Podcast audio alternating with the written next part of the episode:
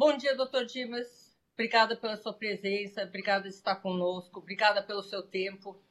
Parabéns pelo seu trabalho no Butantan. Espero que, enfim, essa crise da Covid-19, 23 variantes, o que for, seja mais rápida, por exemplo, do que a gripe espanhola, né? que, que durou três anos e matou muita gente. Eu acho que em um ano ah, nós temos já vacina, já, já estamos o mundo batalhando para combater esse vírus, é uma, uma, um sinal de velocidade maior.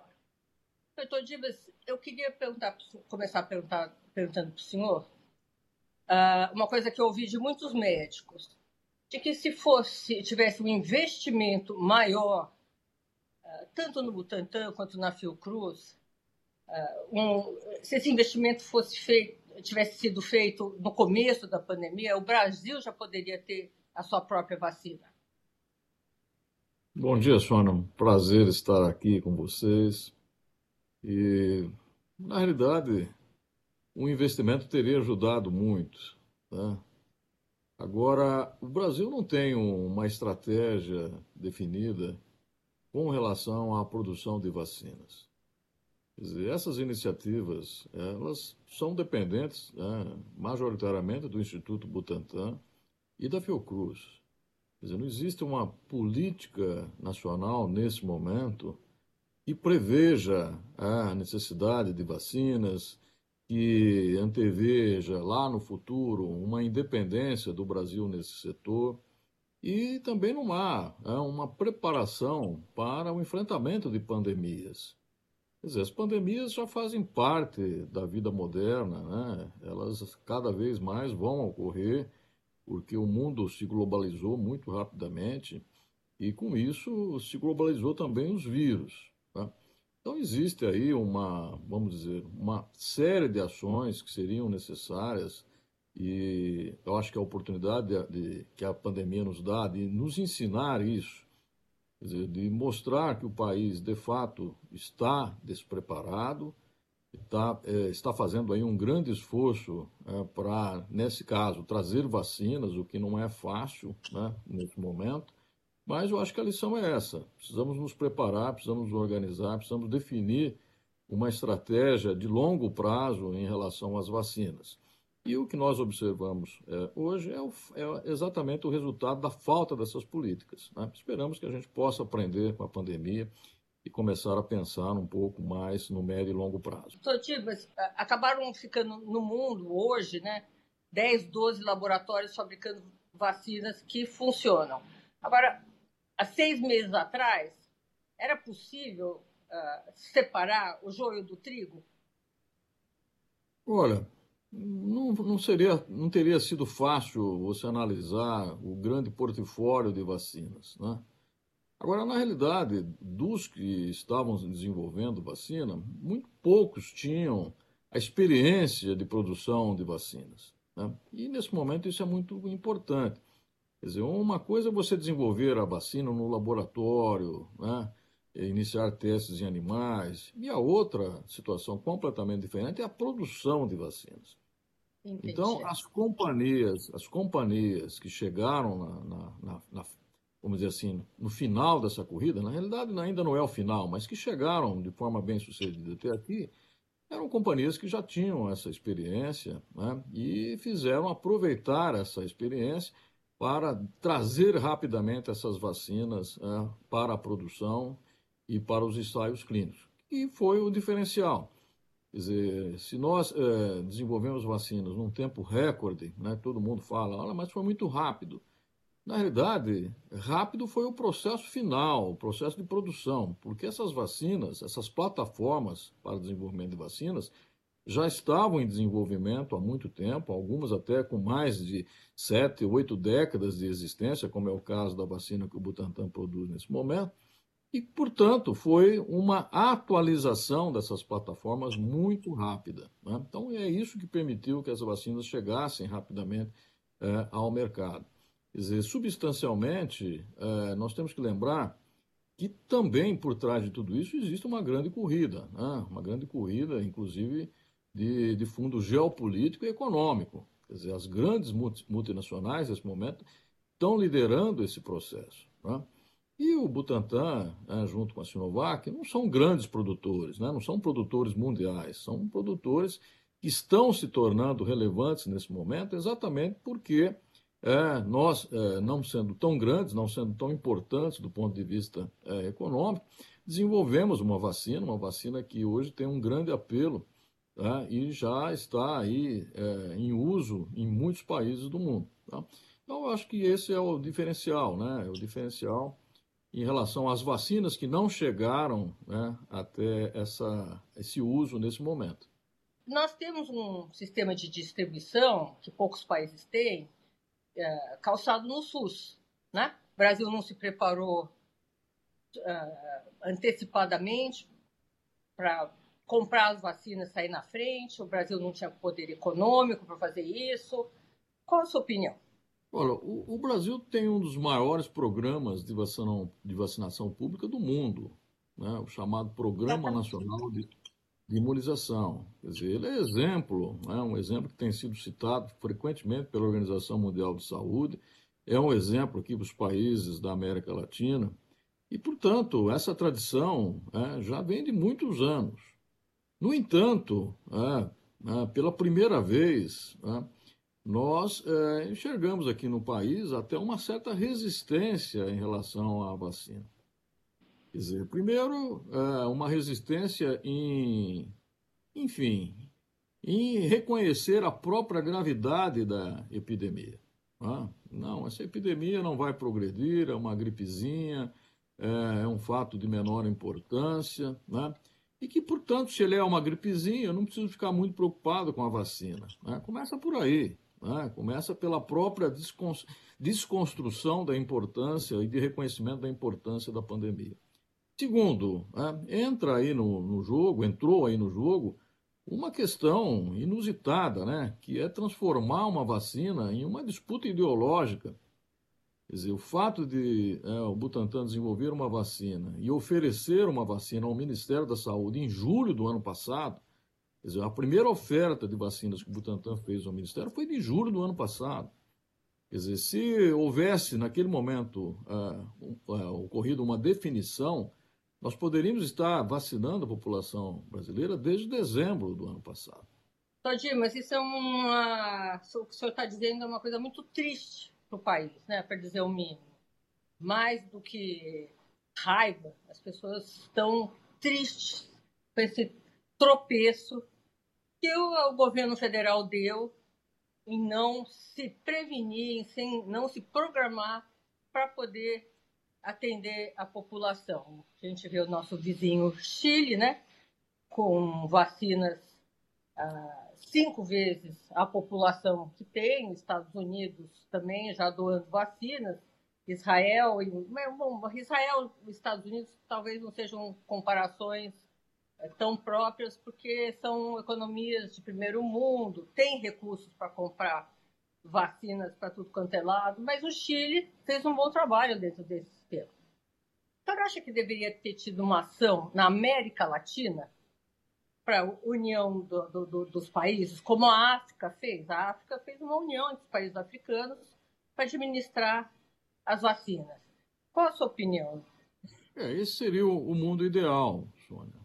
Quer dizer, uma coordenação regional que traria a esse bloco um poder né, muito grande em termos de competição num momento em que o mundo tem uma grande demanda por vacinas né, e, ao mesmo tempo, uma produção limitada. Né. Infelizmente, isso não aconteceu. Né. Mesmo no âmbito do Mercosul, né, essas discussões não progrediram. É, não existe, nesse momento, um, uma grande cooperação em termos de saúde com os nossos países vizinhos. O Butantan conversou com muitos desses países, porque uh, o Butantan tem sobre a sua responsabilidade, inclusive, a introdução dessa vacina quando ela estiver em produção para esses países. E sempre houve né, essa, vamos dizer, essa queixa, né? Falta de uma conversa, de uma integração maior, de uma coordenação. Na realidade, o Brasil não se coordenou, né? O Brasil não conseguiu coordenar-se internamente e esperar que ele participasse de uma coordenação uh, regional. Uh, por isso que eu disse, seria um mundo uh, ideal, muito até ficcional, né? Muito longe da nossa realidade. Agora, doutor Dimas, é, é uma coisa muito é, estranha. Até agora, eu não ouvi falar nem de alguma ação junto ao Mercosul para trazer uma, uma, uma união pró-combate ao Covid. Nem, nem essa assim, vamos fazer uma reunião, nem isso eu ouvi. Mas eu vou te, te interromper um minutinho e a gente volta já já.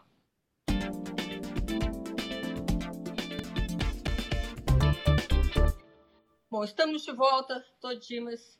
Queria perguntar para o senhor, assim, ah, num, num, futuro de curto prazo, futuro de curto prazo é bom, no curto prazo, o que, que, que, o senhor imagina para o Brasil em, em termos de vacinação?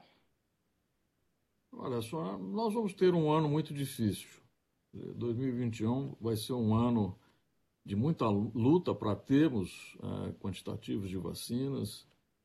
Quer dizer, esses anúncios que o Ministério tem feito de compras de vacina, uh, até podem ser uh, contratualmente feitos, né? mas o problema é que as vacinas estão em falta. Quer dizer, as grandes companhias que o, que o Brasil está contratando, como a própria AstraZeneca, que foi o maior contrato que o Ministério fez, ela está com dificuldades né, no mundo todo, está com dificuldades para entregar vacinas na Europa, né, que foi, foram os primeiros contratos. Né? Então, é, existe aí essa diferença entre o mundo ideal, né, que o nosso Ministério anuncia, é, de quantitativos de 300, 400, até eu já ouvi números de 500 milhões de doses para o ano de 2021. Quer dizer, existe uma diferença muito grande nesse ideal né, do real.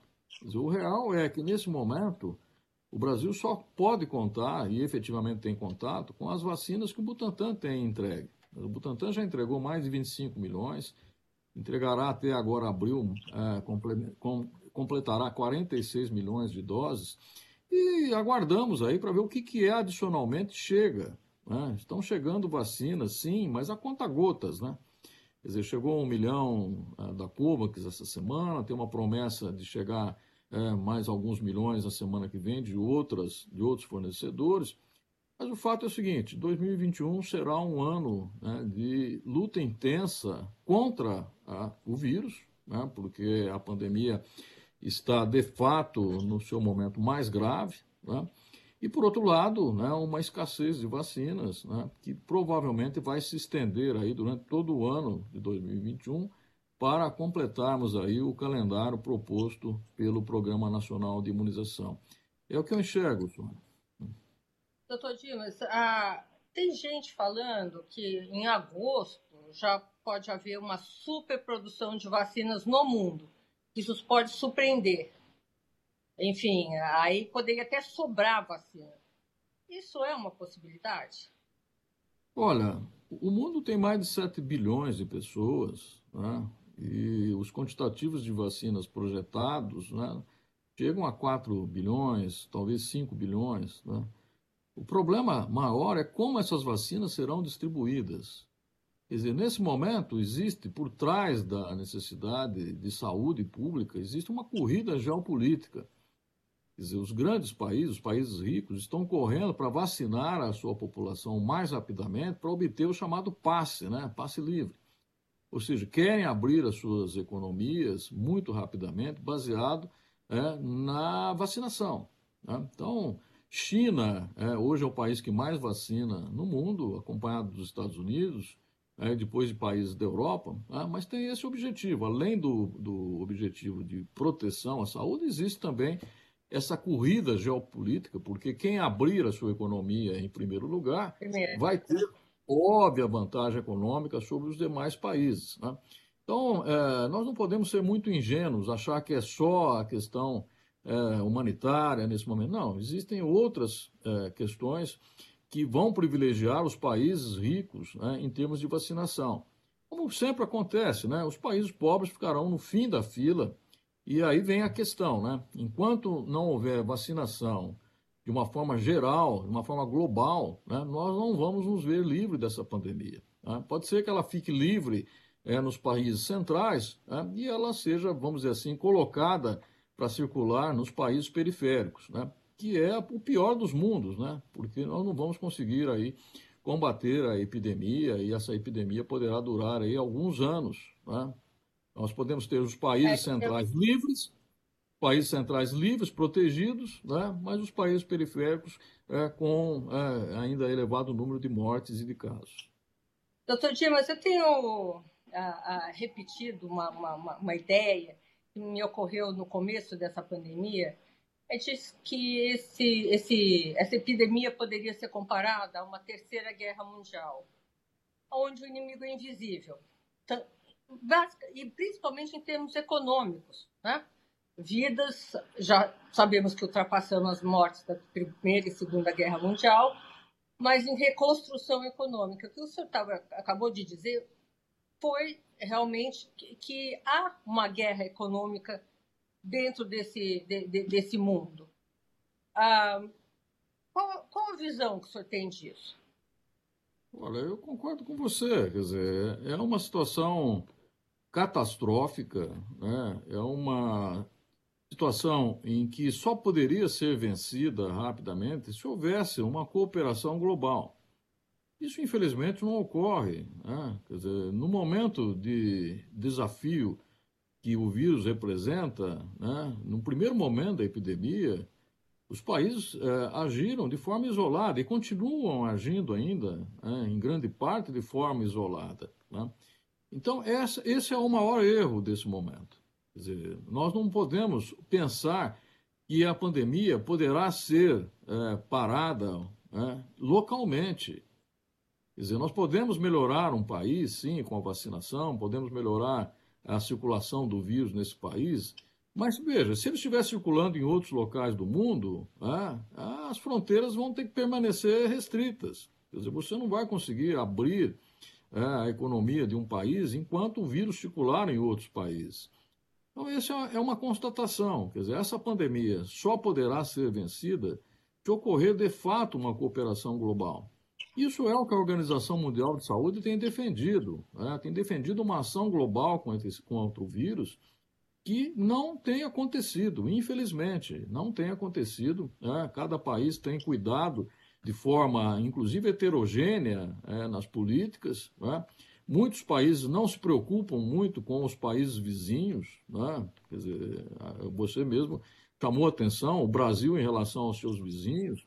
Então, isso é tudo o que não é, é positivo em relação a essa epidemia. Né? E aí fica realmente essa, essa impressão, no final, de que a guerra econômica por trás disso, uma vez passada essa fase crítica, é, vai ser o que vai determinar aí é, a questão da vacinação. Né? Eu, eu, tenho absoluta convicção disso, né? que a questão geopolítica já começou, né? já há muito tempo, e que a corrida agora é para vacinar aqueles países que detêm a tecnologia. E uma vez terminada a, a, a vacinação desses países, aí sim poderá começar a ocorrer a disponibilidade de maior volume de vacinas para os demais países. Obviamente que isso vai ter preço, né? isso não será de graça, infelizmente. Uh, o senhor me corrige se eu estiver errada, né? mas nessa última semana eu senti alguns sinais de que isso pode mudar, no sentido de estão pensando em a Europa está pensando em dar um passaporte para quem já tem vacina ou não. Existe, existe um movimento para esse combate ser um pouco mais harmônico. Estou muito esperançosa, doutor Dimas. Olha, esse ano aconteceu uma grande mudança. Eu concordo com você que a mudança de presidência dos Estados Unidos, né, onde saiu um negacionista e entrou uma pessoa que pelo menos entenda a gravidade, né, possa começar a ter alguma alguma mudança em termos de coordenação é, global. Agora, é, obviamente que nós estamos ainda né, na questão fundamental, que é de combate à epidemia. A vacina, nesse momento, ajuda, ajuda muito, mas a epidemia ela cresce no mundo todo ainda. Né? E já, já temos aí países enfrentando a terceira onda e uma preocupação imensa com as chamadas variantes. Né? Que esse é o grande desafio. Quer dizer, o Brasil, nesse momento, é um grande gerador de variantes, variantes que podem, inclusive, ser resistentes às vacinas que estão sendo usadas. Né? Então, é uma preocupação enorme nesse sentido. Né? Nós precisamos estar muito atentos o fato da epidemia estar descontrolada aqui no Brasil propicia a evolução dessas variantes e as variantes estão se tornando a cada momento mais agressivas. Né? É o caso dessa variante chamada brasileira, P1, que é, já é muito agressiva em relação ao que aconteceu é, o ano passado, e ela já está se espalhando pelo mundo. Né? Da mesma forma que existem outras variantes de preocupação, é, como a variante da África do Sul. Então é possível, né, se nós não é, andarmos muito rápido no combate à epidemia em si, que haja o surgimento de variantes que, porventura, possam até ser resistentes a essas vacinas. Né? Aí todo esse esforço nosso terá que ser é, novamente repetido com uma nova forma, uma nova geração de vacinas para é, aí combater essas variantes. Né? Essa é uma preocupação do momento, Sônia. Doutor Timas, no começo da pandemia, o ano passado, acho que abril, maio, eu tive uma conversa com o doutor Esper Calas, infectologista renomado, super respeitado da USP, enfim. E ele já estava preocupado com as variantes. E foi ele que me eh, colocou essa ideia de que o Brasil precisava investir no desenvolvimento de uma vacina local, que os governos deveriam investir no Butantan, deveriam investir no, na, na, na Fiocruz, ah, justamente para acompanhar esse processo de variantes, né? E, e, e ter uma, uma, uma, uma condição científica de detectar e combater isso. Erramos, doutor Dimas. Olha, é, nós temos um exemplo clássico aí da vacina da gripe. Né? A vacina da gripe muda todo ano. Todo ano nós Exato. temos de uma nova vacina. Né? E vocês têm experiência nisso, né? Exatamente. Então, é, exporta é, pro, é muito, o Butantan exporta para o mundo inteiro. É, é, muito razoável nós é, imaginarmos que esse vírus é, se comportará muito como o vírus da gripe ele permaneça circulando endemicamente e anualmente seja necessária uma adaptação das vacinas. Né? Então, esse, sem dúvida nenhuma, seria um caminho, né, desde o, o, primeiro momento.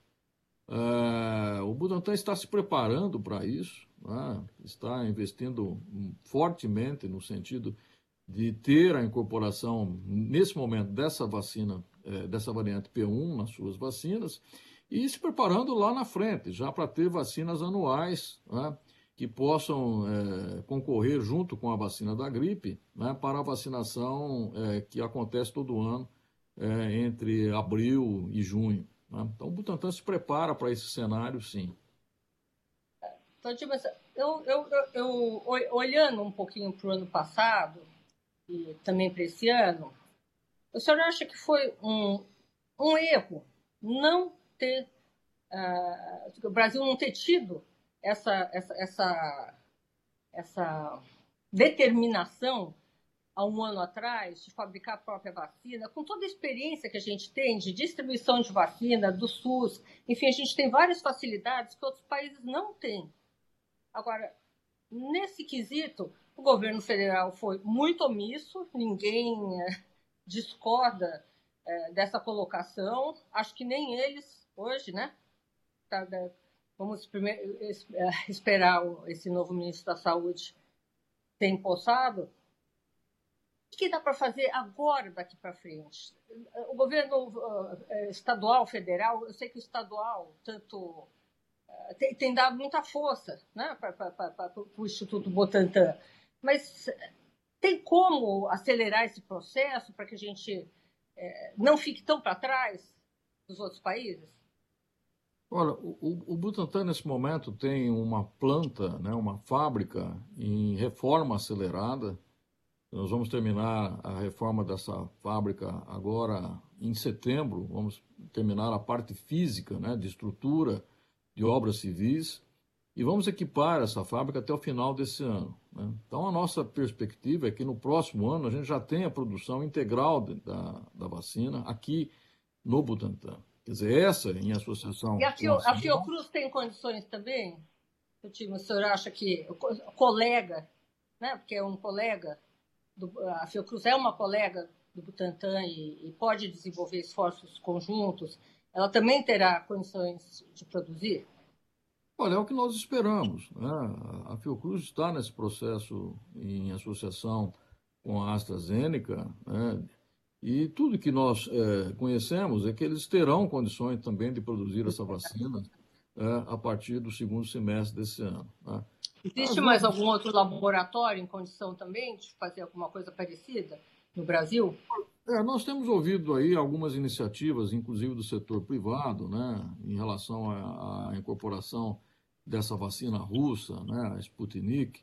É, existe um laboratório privado, produtor de, de, medicamentos, que já anunciou que também no segundo semestre poderá produzir essa vacina aqui.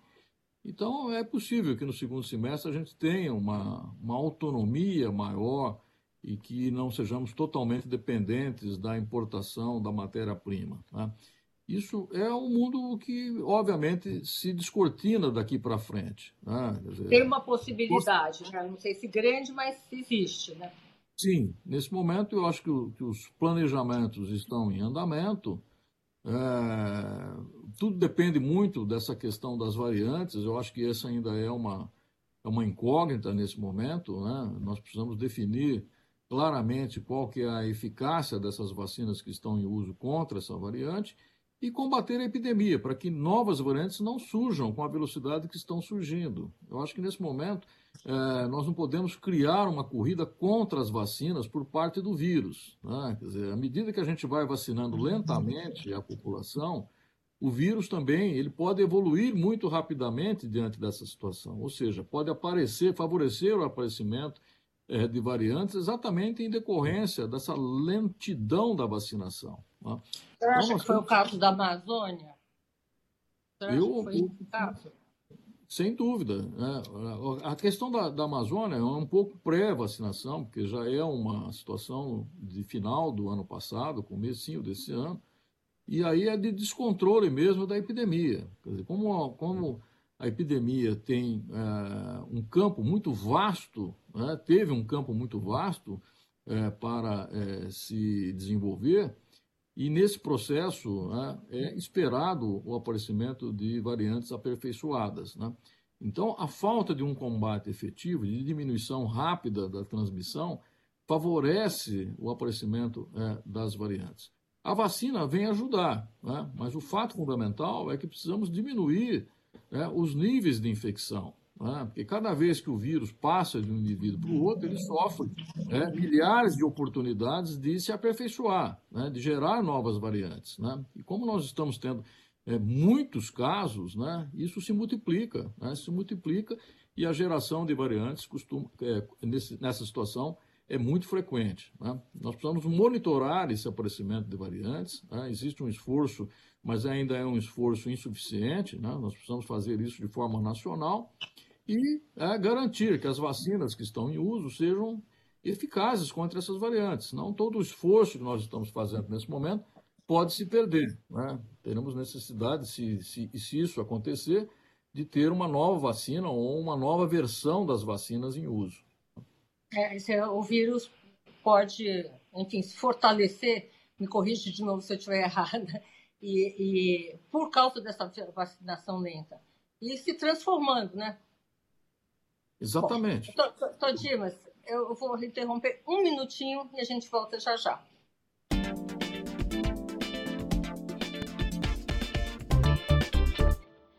Doutor Dimas, estamos de volta aqui na nossa conversa.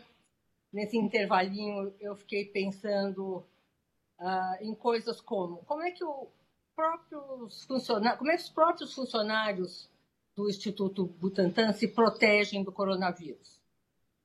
Olha só, aqui a gente adotou todos ah, os, ah, todas as medidas né, de restrição né, desde o primeiro momento, não agora, lá no ano passado, né, nós fomos muito estritos em relação a essas medidas, né, diminuição de número de funcionários, é, adesão aos protocolos de higiene.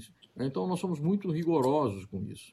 E agora, é, com a, a, vacina, todos os funcionários envolvidos na produção foram vacinados. Né? É, nós incluímos isso quando pedimos a autorização de uso emergencial. Tá? Então, as nossas fábricas, os funcionários que trabalham nas nossas fábricas e os funcionários que entram nessa cadeia toda, nesse momento, estão protegidos. Né? Mas essa proteção sempre é uma proteção relativa, isso é importante dizer. Né? Ela protege contra sintomas, né? mas ela não protege contra a transmissão. Então, nós temos aqui todas as medidas, nesse momento de maior restrição, é, nós estamos com toda a nossa parte administrativa praticamente em trabalho domiciliar, em home office, é, e mantemos aqui as atividades que são essenciais em relação às produções das vacinas e dos soros. Né? Então, nós adotamos isso de uma forma muito estrita né? e cobramos isso é, diariamente é, dos nossos colaboradores. Mas o senhor conseguiria é, traçar é, dois cenários? Um mais pessimistas, contando o que, que pode acontecer, e um mais otimista. Assim, nesse eu não estou pedindo três, pelo menos estou pedindo só dois. Você consegue traçar isso para a gente? Olha, nesse momento, o cenário otimista seria que as medidas que estão sendo tomadas agora né, no Brasil, independente do Ministério da Saúde, independente dessa coordenação, mas estão sendo tomadas, né, os estados estão tomando medidas são ah, muito restritivas, os municípios. Então, o cenário Fora mais. Rio de Janeiro, né, doutor Dimas? É, o cenário... Rio de Janeiro, que aqui é o contrário. O cenário mais otimista, Sônia, é que essas medidas funcionem, né? que a gente possa conter essa segunda onda de uma forma é, mais efetiva. O pessimista é que essas medidas não funcionem, e aí vamos ter, de fato, uma catástrofe de, já é uma catástrofe de proporções inéditas aqui no Brasil. o Brasil hoje é o país que lidera é, é, o mundo é, negativamente, né? porque o número de mortes no Brasil ele tem batido recordes diários, já passamos os Estados Unidos, que era antes o detentor. Então, se essas medidas de fato não surtirem efeito, nós vamos é, ter um aprofundamento dessa catástrofe e aí podemos ter aí um cenário né, visto ano passado na Itália, por exemplo, né, de pessoas morrendo por falta de hospital, por falta de oxigênio, é, sobrecarga extrema no, no sistema de saúde. É tudo o que eu não gostaria não de ver. Não precisamos. Né? Doutor Dimas, espero, nosso tempo está terminando, estou recebendo uns sinais aqui. Eu queria agradecer muito por sua entrevista nesse momento tão complicado.